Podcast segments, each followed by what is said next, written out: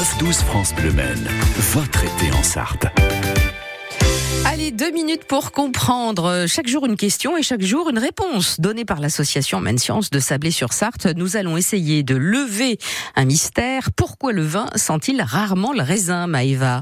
Effectivement, Bérénice, si le vin est fait uniquement avec le raisin comme matière première, il est vrai que les arômes d'un vin rappellent assez rarement le raisin, mais quelques exceptions existent. Oui, puis on pourrait se demander finalement quel est l'arôme du raisin.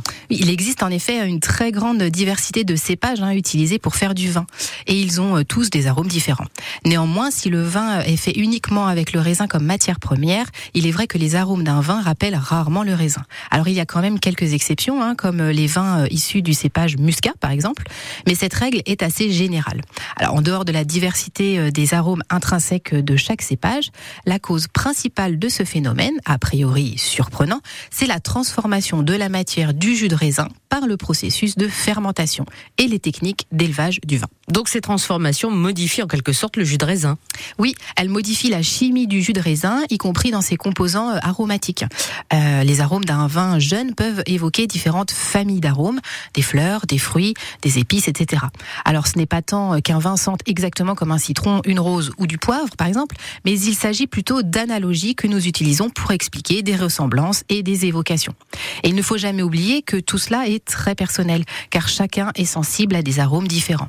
Alors, on ne peut jamais être sûr que la personne en face de soi, euh, en train de sentir le même vin, euh, vit exactement la même expérience olfactive. Ok, donc on en sait désormais un petit peu plus sur ce qui compose notre verre de vin, mais d'ailleurs pourquoi ne fait-on pas de vin avec du raisin de table? Et il est effectivement rare que les cépages à raisin de table, hein, ceux destinés à être consommés frais, soient utilisés comme raisin de cuve. Euh, les uns et les autres ne répondent pas au même cahier des charges. Un raisin de table doit posséder une pulpe ferme et croquante, souvent moins juteuse et moins acide qu'un raisin de cuve, mais aussi une peau dure pour résister au transport et aux diverses manipulations. La plupart d'entre eux sont produits dans des régions au climat chaud, qui leur permettent d'arriver rapidement à maturité et d'être épargnés par les problèmes de pourriture. Euh, la nécessité de produire une quantité importante de raisins chargés en pulpe rend souvent nécessaire l'irrigation et l'utilisation d'engrais. Les fongicides sont alors souvent utilisés, ce qui a pour effet de faire disparaître les levures, les levures du raisin.